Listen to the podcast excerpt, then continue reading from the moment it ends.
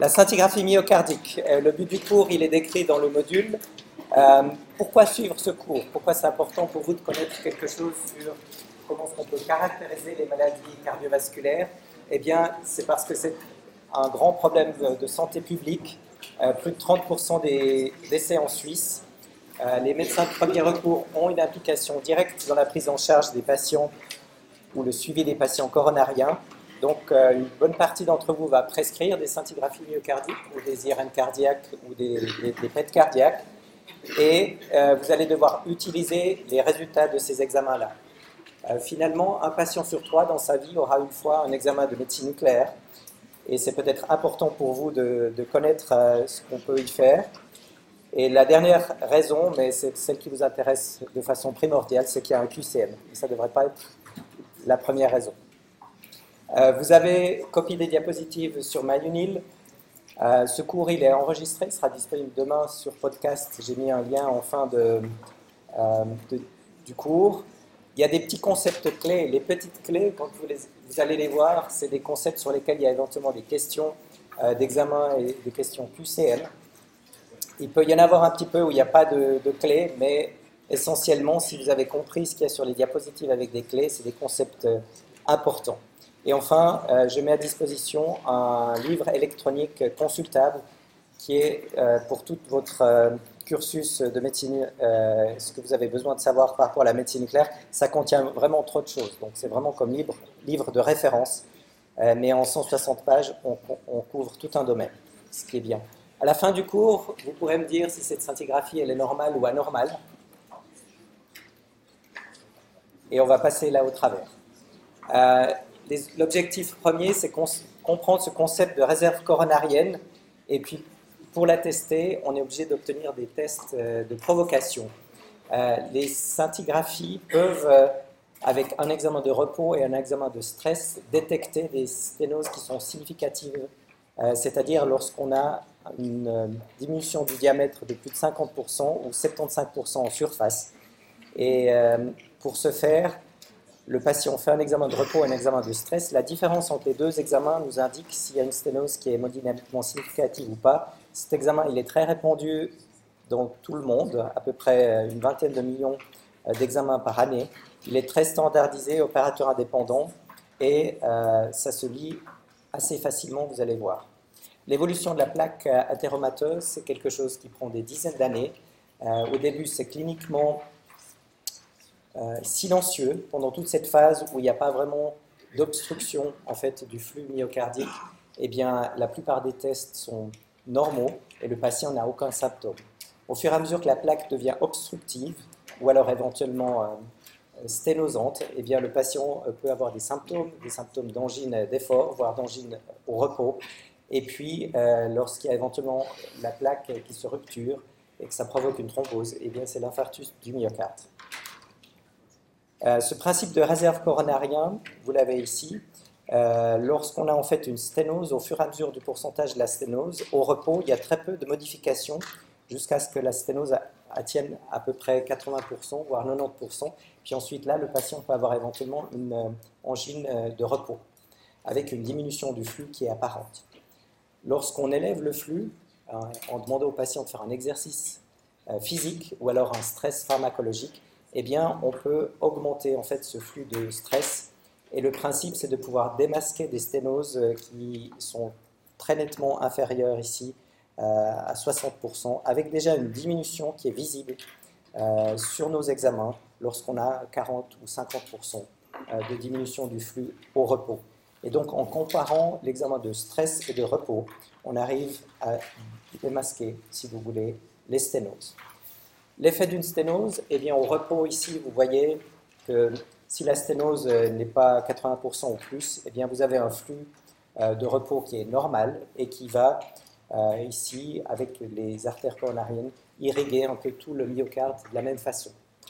lorsqu'on a une sténose qui est apparente et lorsqu'on augmente de beaucoup ici le flux de stress, comme vous pouvez le voir ici, eh bien, la sténose produit quand même une diminution du flux du côté sténotique et puis euh, l'augmentation du flux est moindre dans tout ce territoire-là, euh, ce qui permet en fait de mettre moins de radiotraceurs et d'avoir une différence entre les régions qui sont irriguées de façon normale sans sténose et celles qui sont irriguées avec une sténose. Donc cette augmentation qui est moindre dans ces territoires sténosés, eh bien, ça nous montre une hypoactivité sur la scintigraphie myocardique. Ça nous permet aussi, avec euh, le PET, qui est plus quantitatif, eh bien, de démasquer euh, ces sténoses de façon quantitative en mesurant physiquement ce flux de stress divisé par le flux de repos, donc la, réserve de flux myocardique. Déroulement d'un examen, eh bien, c'est quelque chose d'assez simple. Euh, on fait un stress avec la scintigraphie on injecte au pic du stress le radiotraceur qui fait une photographie, si vous voulez, instantanée. En, quelques 30 secondes, le radiotraceur est fixé euh, dans le cœur euh, au pic de l'effort. Donc c'est vraiment une épreuve d'effort sur un tapis roulant, une bicyclette ou alors un effort pharmacologique. Et au pic de l'effort, on injecte ceci et ça fait une photographie instantanée, si vous voulez, la perfusion à ce moment-là. Ensuite, on peut faire tranquillement l'acquisition euh, on peut aller jusqu'à quelques heures après, faire l'acquisition en fait de la distribution du radiotraceur au sein du myocarde. Et puis ça nous permet d'avoir une vue en trois dimensions de cette perfusion myocardique. On attend un petit moment, trois heures, avec l'examen habituel, de façon à avoir une petite diminution à cause de la demi-vie du radiotraceur qui est de 6 heures. Et puis, on peut effectuer, pour autant que le spectre d'effort était anormal, on peut effectuer un examen de repos et de voir euh, comment se situe la perfusion au repos. Ça, c'est la, mécanique. Et le temps, c'est un examen qui prend un certain temps. Euh, un peu comme tous les examens de médecine nucléaire, euh, on est sur une échelle de quelques heures dans les examens. et puis là, en 3 à 5 heures, on peut faire ce double examen. On verra, avec le PET, c'est plus rapide en raison de la demi-vie du radiotraceur. Pour faire cet effort euh, physique ou pharmacologique, on a plusieurs moyens. Euh, on peut utiliser le tapis roulant ou la bicyclette pour autant que le patient soit capable de faire un effort qui est significatif. Qu'est-ce qu'un effort significatif? Eh bien, je crois que vous connaissez cette formule. Euh, il faut qu'on atteigne à peu près 85% de la fréquence cardiaque maximale théorique pour l'âge. C'est 220 moins votre âge. Donc, si vous avez 20 ans, eh bien, ça fait 200. Et puis là, il faut 85%, ce qui fait une fréquence cardiaque de 170. Pour autant qu'on puisse augmenter sa fréquence cardiaque de 170, eh bien, euh, l'effort physique va être considéré comme suffisant. Il existe beaucoup de patients âgés qui n'arrivent pas, même s'ils sont âgés euh, et que la fréquence cardiaque est moindre, qui n'arrivent pas à atteindre ceci en raison de déconditionnement, en raison peut-être de problèmes euh, moteurs, de prothèses de hanche euh, déficiente ou euh, de douleur euh, ou d'artériopathie des membres inférieurs. Donc pour ces patients-là, on utilise un effort pharmacologique. Il y a aussi un certain nombre de contre-indications que vous devez connaître à l'effort. c'est les patients qui ont des sténoses aortiques. ça, on ne peut pas les soumettre à un effort. on rajoute encore en plus du travail à leur sténose. Et puis les patients qui ont un anévrisme de l'aorte abdominale, le AAA, ou des patients qui ont des blocs de branche gauche. Le bloc de branche gauche euh, fait en fait euh, une hyperperfusion septale, euh, simplement due à la contraction décalée du cœur, et une partie de la contraction se fait en décalage. Et lorsqu'on distribue le produit, eh bien, vous savez que la perfusion au niveau du myocarde se fait essentiellement durant la diastole et pas pendant la, systole. Eh bien, en raison de cette perfusion qui est, différente et des deux phases diastole et systole qui sont un peu décalées au sein du myocarde, eh bien, on peut avoir des hypoperfusions septales qui pourraient faire penser à des défauts et en fait qui n'en sont pas, qui sont juste dus au bloc de branche gauche. Euh, lorsqu'on a aussi des patients qui ont un rythme cardiaque électro-entraîné, eh bien, c'est clair qu'ils ne peuvent pas augmenter leur fréquence cardiaque euh, comme désiré pour avoir un effort suffisant. On a euh, donc la possibilité d'utiliser des produits pharmaceutiques qui nous permettent de faire une vasodilatation euh, et qui, de ce fait, augmente le flux au niveau du myocarde par une vasodilatation périphérique. Le cœur, pour garder une certaine pression, eh bien, va augmenter le flux myocardique, va augmenter un petit peu sa pression aussi, euh, ce qui permet en fait de faire un stress qui est très court et très limité dans le temps. Ici, vous avez quatre produits qui sont utilisés. le produit initial, c'est le dipyrédamol qui, dans son temps, avec une demi-vie de 30 minutes, augmentait le flux myocardique et qui provoque aussi quelques effets secondaires. Comme vous pouvez voir ici, il n'est pas agoniste euh, spécifique euh, du récepteur A2A qui nous intéresse, nous, qui est vraiment pour la vasodilatation périphérique.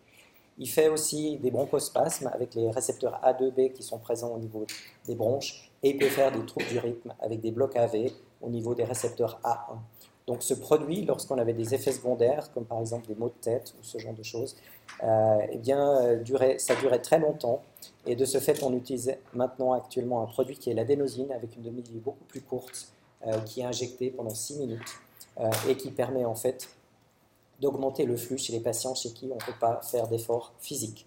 Il est contre-indiqué en fait en raison des bronchospasmes et des troubles rythmiques eh bien, dans les asthmes décompensés euh, ou chez des patients qui ont des blocs AV du deuxième ou troisième degré.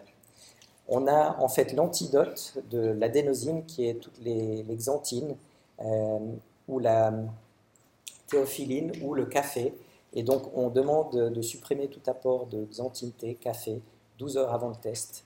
Euh, sinon, on n'a pas la possibilité d'augmenter euh, le flux au niveau du myocarde et on pourrait se retrouver avec des faux euh, négatifs parce qu'on pense qu'on augmente le flux alors que le patient vient de prendre un, café et le flux est moindre ou il n'y a même peut-être pas d'augmentation.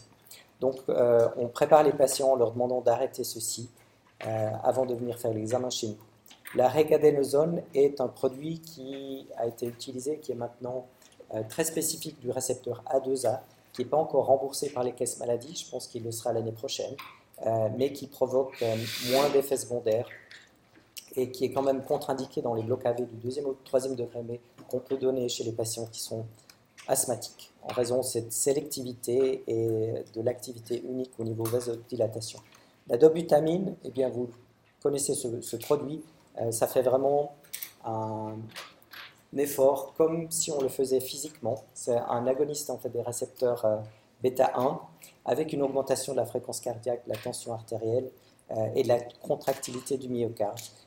Il est juste contre-indiqué dans les mêmes raisons que l'effort physique, c'est-à-dire la sténose aortique, l'anévrisme de l'aorte abdominale, ou éventuellement les infarctus récents. Les performances diagnostiques de ces différents efforts pharmacologiques sont similaires. C'est un peu ce qu'il faut se, rappeler.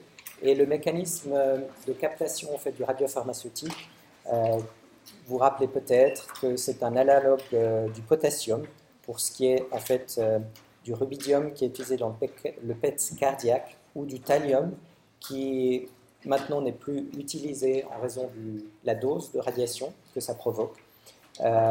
et de l'autre côté, on a les produits techniciers, euh, le cestamibie ou la tétrophosphine, qui, eux, se fixent spécifiquement au niveau des mitochondries. On ne connaît pas vraiment le mécanisme, euh, mais on sait que ça montre une densité en fait élevée des mitochondries.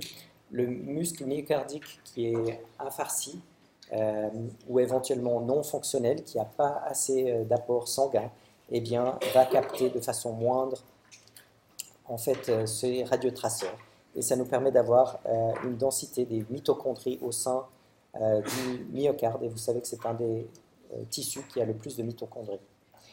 On parlait de radiation. Quelle est la dose effective lorsqu'on utilise une scintigraphie myocardique Eh bien, c'est à peu près deux fois, un peu plus que deux fois ce que vous recevez, vous et moi, comme radioactivité naturelle en Suisse, avec 3,4 millisieverts annuellement.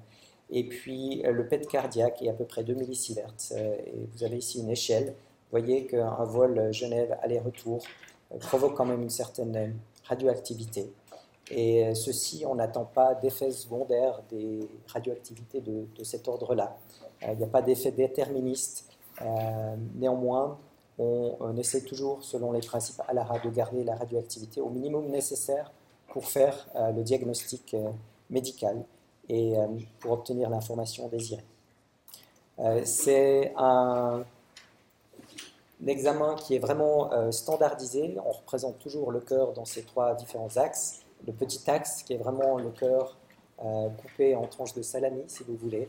Et puis ensuite, on a le long axe vertical et le long axe horizontal qui permettent de bien visualiser la région apicale qui ici pourrait être difficilement visible sur les coupes petits axes. Mais avec cette présentation standardisée, on a une bonne idée d'où se trouvent les, différentes anomalies au sein du cœur. On a une topologie qui est à peu près toujours la même par rapport au, vaisseau, ça c'est de l'anatomie. Vous rappelez que l'apex et puis la paroi antérieure du cœur, eh bien c'est l'artère interventriculaire antérieure. Le côté latéral, c'est la circonflexe, et le côté inférieur, c'est la coronaire droite. C'est des choses qui sont assez standardisées, avec des petites zones de flou ici qui peuvent dépendre d'un patient à l'autre. Euh, ou de dépendre de sa dominance, est-ce qu'il a une cornère droite dominante ou pas. Et euh, de ce fait, on ne peut pas dire par exactitude de quel vaisseau il s'agit, euh, à moins de pouvoir visualiser avec un, enjeu des coronaires sur la scintigraphie quel territoire est irrigué par quelle artère, mais on sait en gros si ça provient de l'artère circonflexe de la droite ou de l'IVA.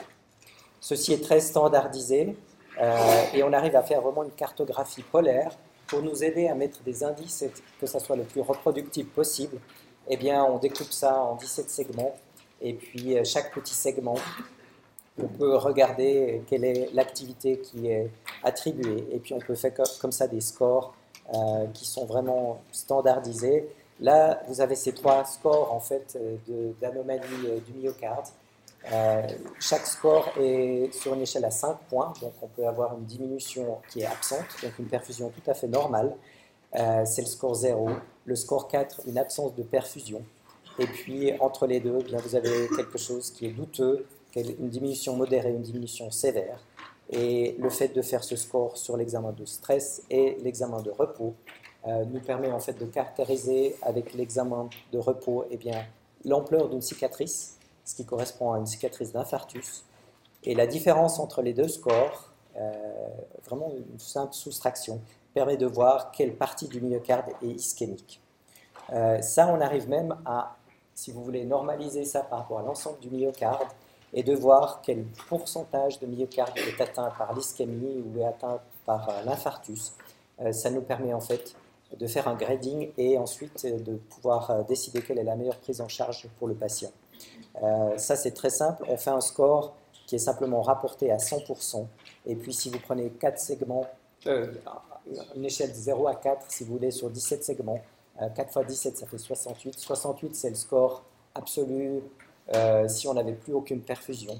Eh bien, on divise simplement le score obtenu par 68 et puis on rapporte ça à 100% pour trouver la quantité de myocarde ischémique. Donc, si on a à peu près 6,8 segments qui est atteint, ça correspond à la barrière de 10% en fait euh, de myocarde atteint. Et ça, on va le voir, c'est très utile pour euh, décider de la prise en charge chez les patients.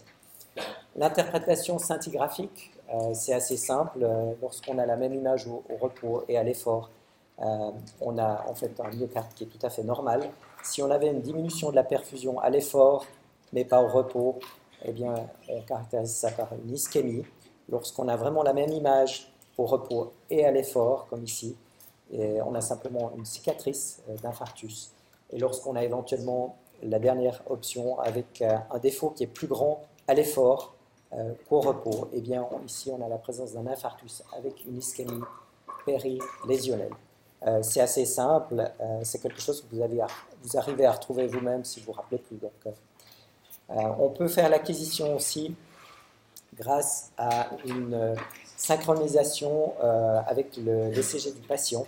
Euh, on enregistre en même temps que les images l'ECG du patient et on arrive à remettre, même si c'est une euh, imagerie qui dure 20 minutes, on arrive à remettre dans chaque phase d'un cycle RR toutes ces, tous ces battements à la même position, ce qui permet en fait, comme vous le voyez ici, de pouvoir calculer la fraction d'éjection, de mesurer les volumes ventriculaires télésystoliques et télédiastoliques et c'est quelque chose qui peut être utile pour le suivi des maladies euh, coronariennes ou le diagnostic.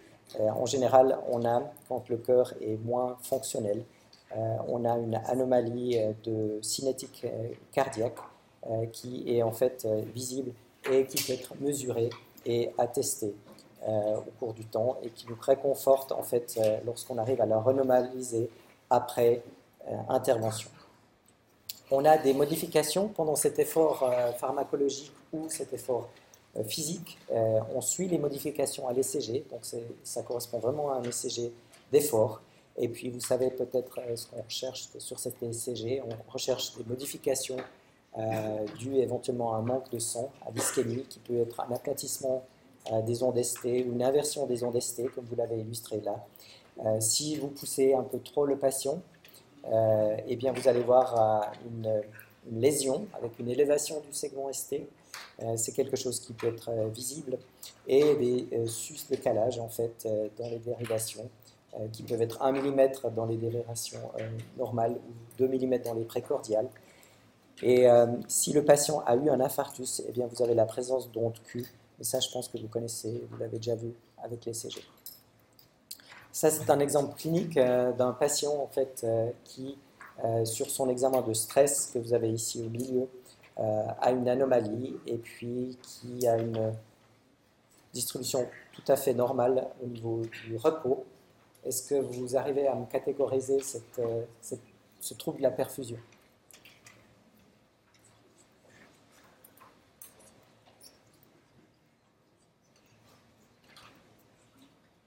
Vous êtes tous timides, j'arrive pas à le croire. Il n'y a personne qui veut se lancer?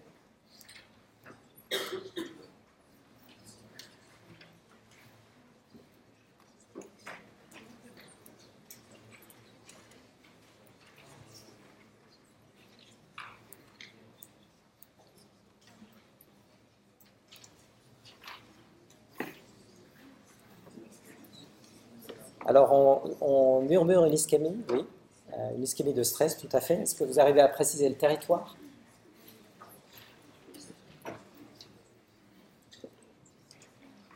Alors, on a ici la partie antérieure, inférieure, donc c'est plutôt inférieur, et euh, dans le territoire de la droite. Donc, effectivement, on a une perfusion de repos tout à fait normale, une ischémie au stress, et euh, dans cet exemple, il s'agit simplement d'un patient qui avait des symptômes et des douleurs qui ont pu être attribuées en fait à une sténose euh, ici euh, dans un territoire coronarien donné. Euh, on a aussi la possibilité de représenter ça en trois dimensions, c'est peut-être plus facile de le voir ainsi. et on arrive à bien voir la diminution de la perfusion au niveau de la droite. Pour cet exemple ici, on a un cœur qui est beaucoup plus atteint. Vous voyez qu'il n'y a pas trop de cœur en fait, vous avez chaque fois le, titre qui vous manque. Euh, on peut régler dans ce projecteur.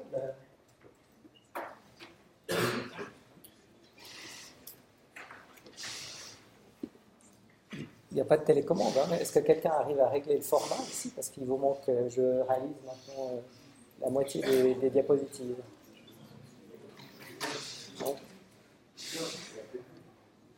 Que ça, vous dérange vous, pouvez tous suivre les cours ou la partie qui manque En tout cas, ça sera enregistré si jamais. Bon, ça coupe pas. Euh, donc dans ce cœur, euh, il manque une partie qui est antérieure, qui est coupée sur l'écran, mais je peux vous dire qu'elle est aussi coupée sur les images ici. Et euh, on voit en fait qu'une partie latérale qui a l'air de fonctionner. tout le reste ici, toute la partie septale ici, et la partie antérieure et la partie inférieure et ça, c'est une patiente en fait qui s'est présentée aux urgences avec l'incapacité de souffler. Euh, elle n'a jamais eu aucune, euh, aucune, douleur dans la poitrine, aucun souci. Euh, tout d'un coup, elle n'arrivait plus à monter les deux étages pour retourner à son appartement.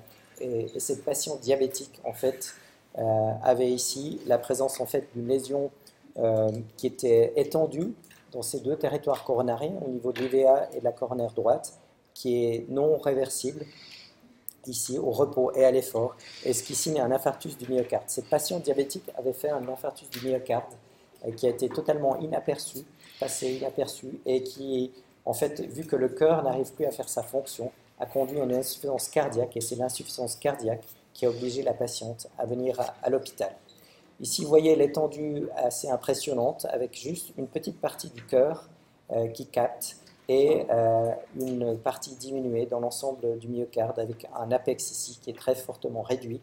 On va revenir sur cette patiente après, lorsqu'on fait la recherche en fait euh, au niveau euh, du myocarde. Mais c'est vraiment dommage que vous ne puissiez pas voir parce qu'il manque au moins la moitié ici sur votre projecteur. Il n'y a pas une petite touche il n'y a pas de télécommande.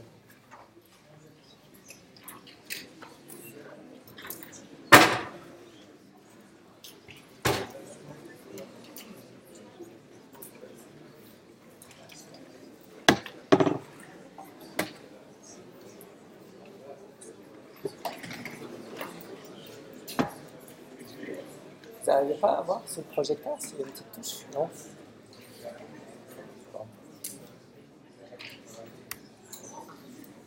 Bref, euh, la coronaire ici vous la voyez, en fait, euh, elle est totalement anormale, avec ici au niveau de la coronaire droite une lésion euh, très proximale, et puis ici au niveau en fait, de l'IVA, une lésion aussi très proximale. Il n'y a que la circonflexe qu'on peut voir ici qui a l'air d'être en fait normale et qui permettait encore à la patiente de vivre. On utilise en fait la scintigraphie euh, dans la place diagnostique pour euh, savoir en fait l'ischémie, pour connaître si euh, les patients symptomatiques ont une origine cardiovasculaire de leurs symptômes, ou alors, comme on l'a vu, éventuellement chez les patients asymptomatiques, lorsqu'on découvre un diabète chez quelqu'un qui, est peut-être là, ce diabète depuis une quinzaine d'années, une vingtaine d'années, et qui a peut-être pu faire déjà des effets euh, secondaires au niveau du cœur, eh bien, on recherche effectivement s'il n'y a pas une ischémie euh, silencieuse. Pour les patients qui ont une maladie coronarienne connue, eh bien, on peut effectivement euh, faire le diagnostic d'une cardiopathie ischémique et on peut connaître le risque d'infarctus. C'est ça qui est important parce qu'on a, en fonction de ce qu'on observe sur la scintigraphie, la possibilité de voir ce qui va arriver au patient. Euh, à court terme dans l'année qui suit ou les deux ou trois ans à venir. Et ça permet, lorsque le patient a eu des gestes de revascularisation, éventuellement de voir si l'angioplastie ou le pontage était euh, couronné de succès ou si les symptômes nouveaux que le patient a après pontage peut être dû éventuellement à un pontage qui s'est bouché ou un stent qui s'est bouché. Euh, on peut aussi voir l'effet des traitements médicamenteux qui sont donnés aux patients. On a le, concept euh, du théorème de Bayes, je ne sais pas si ça vous dit quelque chose, mais quand on fait un test euh, en médecine, on regarde toujours la probabilité pré-test d'avoir une maladie, on fait le test et ça donne une probabilité post-test. Au niveau euh, de la détection de maladies cardiovasculaires, eh bien, vous savez que plus on est jeune et plus les symptômes sont atypiques, eh bien moins il y a de possibilités que ce soit vraiment une maladie cardiovasculaire. Et euh, plus on est âgé, si on est un homme et si par exemple on a des symptômes typiques, eh bien il y a une très forte probabilité euh, que ceci soit dû à une maladie cardiovasculaire. Donc en fonction de cette probabilité pré-test euh, et du résultat de la scintigraphie myocardique, on arrive à voir s'il y a la présence ou pas d'une maladie. Ici, vous avez en fait ce théorème de Bayes euh, qui marche bien pour la scintigraphie myocardique pour les probabilités intermédiaires. Si quelqu'un a presque aucune chance d'avoir une maladie cardiovasculaire, il ne faut pas lui faire une scintigraphie myocardique. Euh, ou si quelqu'un a des symptômes typiques, euh, des sous-décalages ST, il est âgé et il a peut-être plutôt besoin d'une coronarographie plutôt qu'une scintigraphie myocardique. C'est vraiment pour les probabilités intermédiaires où on arrive bien ici avec notre test en fonction du test, s'il est négatif ou positif, on arrive à infirmer ou à confirmer une maladie cardiovasculaire. Donc euh, ceci euh, est utilisé euh, dans la vie de tous les jours. On l'utilise en complément à l'ECG d'effort. L'ECG d'effort est peut-être la première chose qu'on fait. on sait qu'il a un certain nombre de travers.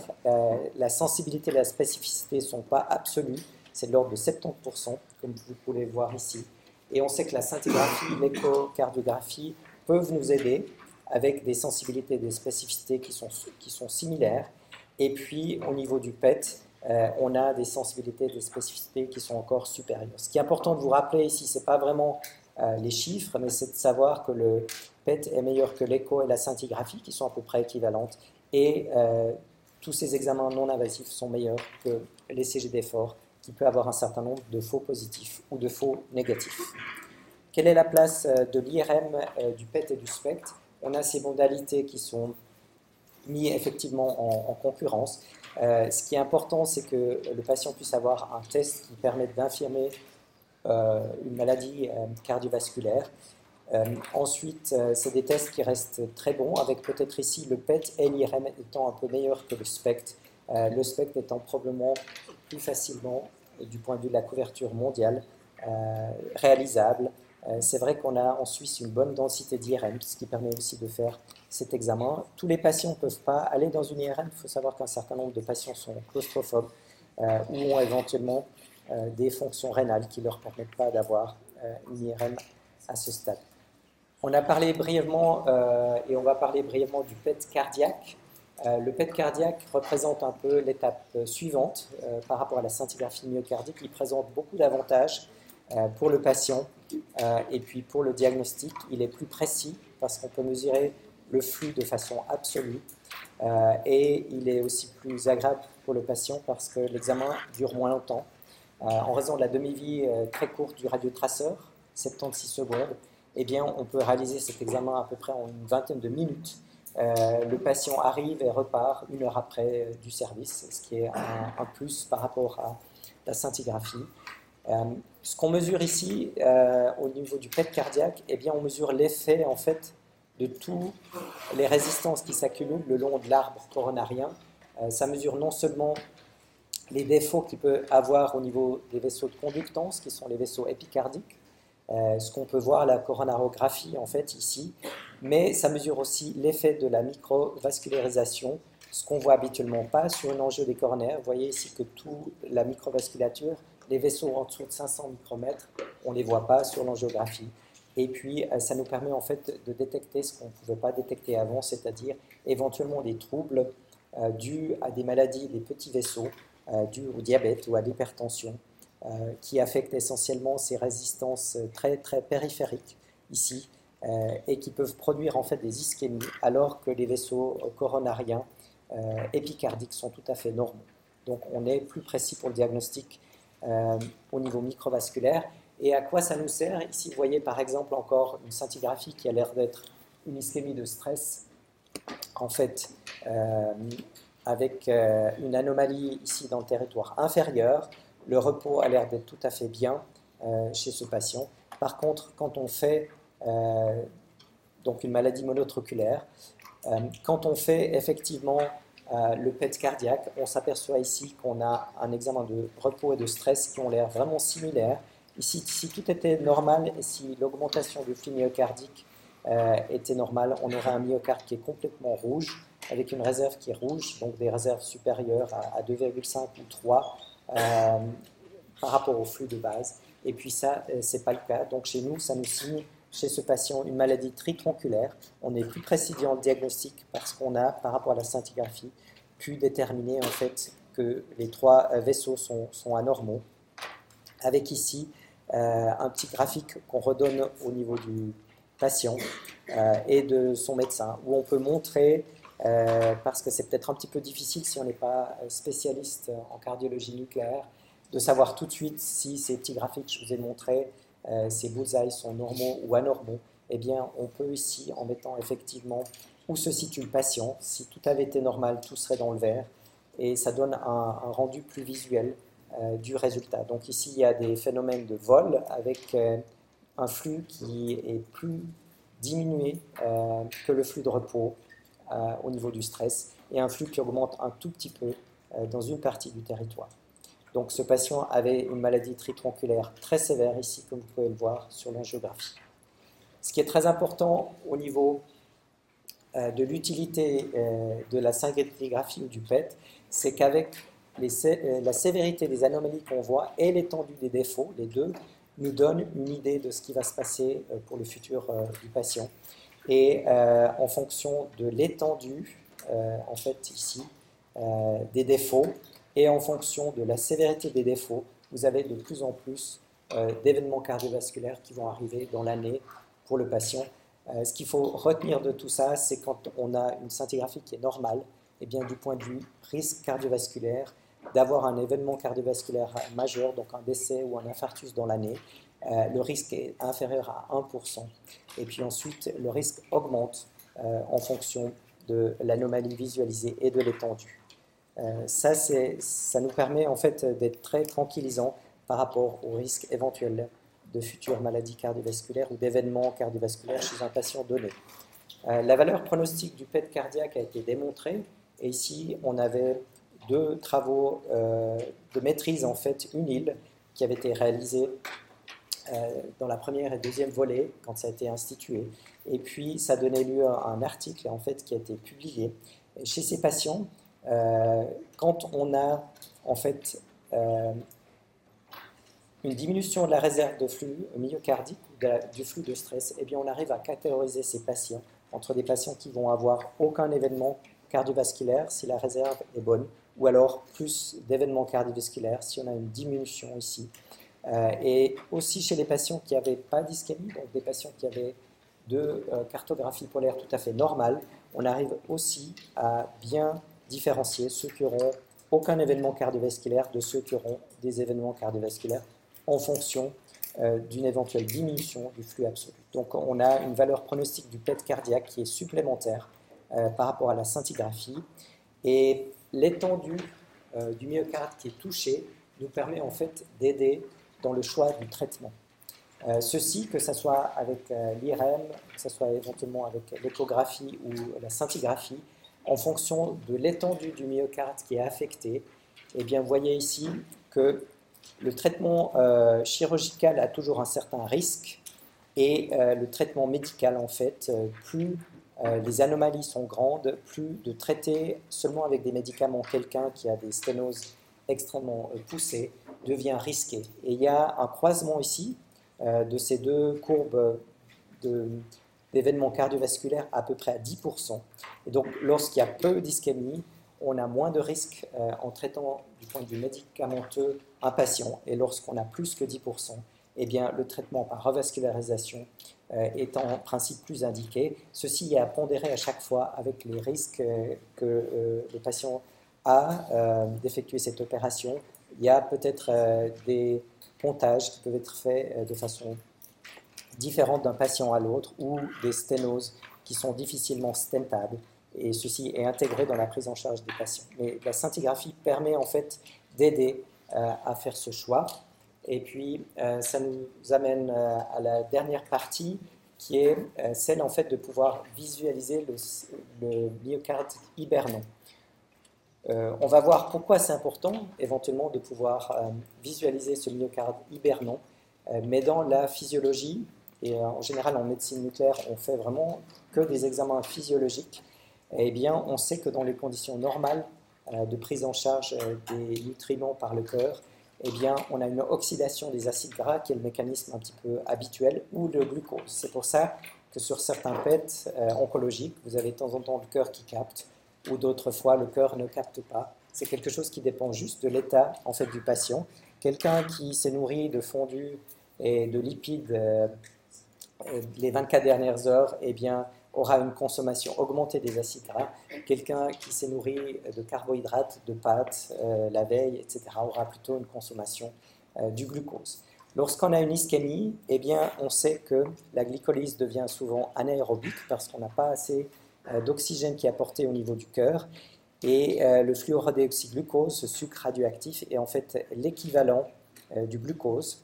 Et on a en fait une entrée dans la cellule qui se fait euh, par les transporteurs GLUT. Simplement, on a une phosphorylisation qui se fait et euh, le sucre radioactif reste dans la cellule. Il ne peut pas aller plus loin dans le cycle de Krebs, il ne peut pas être utilisé par le champ des pentoses. Euh, il est vraiment trappé là-dedans et ainsi, lorsqu'on a un cœur qui capte le glucose et lorsqu'on a préparé de façon adéquate le patient en sursaturant un petit peu la consommation de sucre du cœur, eh bien, euh, le FDG un marqueur de myocarde qui serait éventuellement ischémique, mais juste viable, qui se serait mis en mode hibernant, si vous voulez, où il bénéficie de l'apport encore d'un petit peu de sucre euh, pour pouvoir survivre, mais ne participe plus du tout à la fonction ventriculaire. Donc il n'y a plus de battement, le cœur survit. Et ceci, ça se met en évidence en combinant les deux examens qu'on vient de voir. Euh, l'examen de perfusion, qui nous indique si on a une anomalie ou pas de la perfusion, euh, qui est en fait euh, cette ligne supérieure ici, et l'examen du métabolisme, qui est la captation en fait du sucre. Lorsqu'on a un examen tout à fait normal, on a un match et puis une perfusion normale, un métabolisme normal.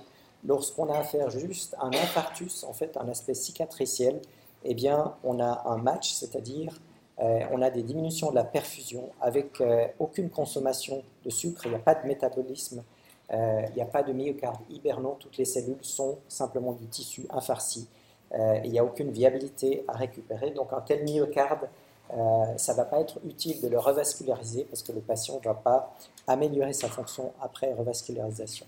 Lorsqu'on a un aspect de mismatch, donc éventuellement ici une diminution de la perfusion dans un territoire donné, euh, et une augmentation du métabolisme, donc une consommation anaérobique du sucre, eh bien, euh, on a cet aspect de mismatch et ça nous signe une viabilité myocardique, donc la présence de myocarde hibernant euh, à revasculariser.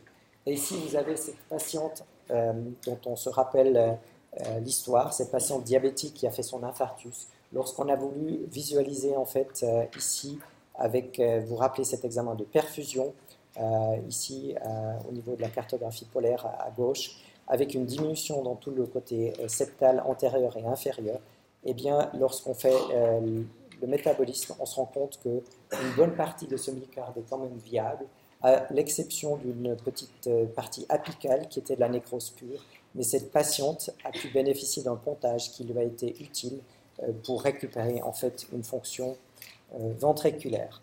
On a Ici, euh, quelque chose qui est connu en fonction du nombre de segments euh, mismatchés entre la perfusion et le métabolisme, eh bien, on a une récupération euh, potentielle de la fraction d'éjection avec une augmentation, une amélioration des symptômes des patients et une récupération de leur espace et de leur capacité de, de vie habituelle. Si quelqu'un ne peut plus monter parce qu'il a une fraction d'éjection à 20%, deux ou trois marches d'escalier, S'ils récupèrent 5 ou 10%, il y a des chances qu'ils puissent le faire et ça leur permet en fait de récupérer en qualité de vie et peut-être de retarder, euh, voire euh, d'annuler en fait euh, un éventuel besoin pour une transplantation myocardique.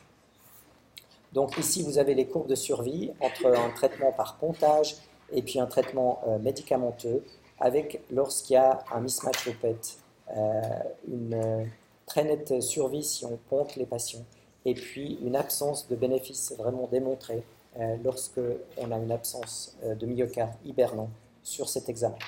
En général, il nous faut 20 à 30% de surface du myocarde euh, pour que ça soit utile. Et là, chez cette patiente, vous avez vu qu'il y avait une bonne partie, au moins 30 ou 40% de son myocarde, qui a pu être récupéré avec le comptage. ça, ça nous amène à un petit quiz, parce que vous aurez quand même éventuellement des, des questions à la fin de QCM. Et euh, je vous laisse 30 secondes pour réfléchir.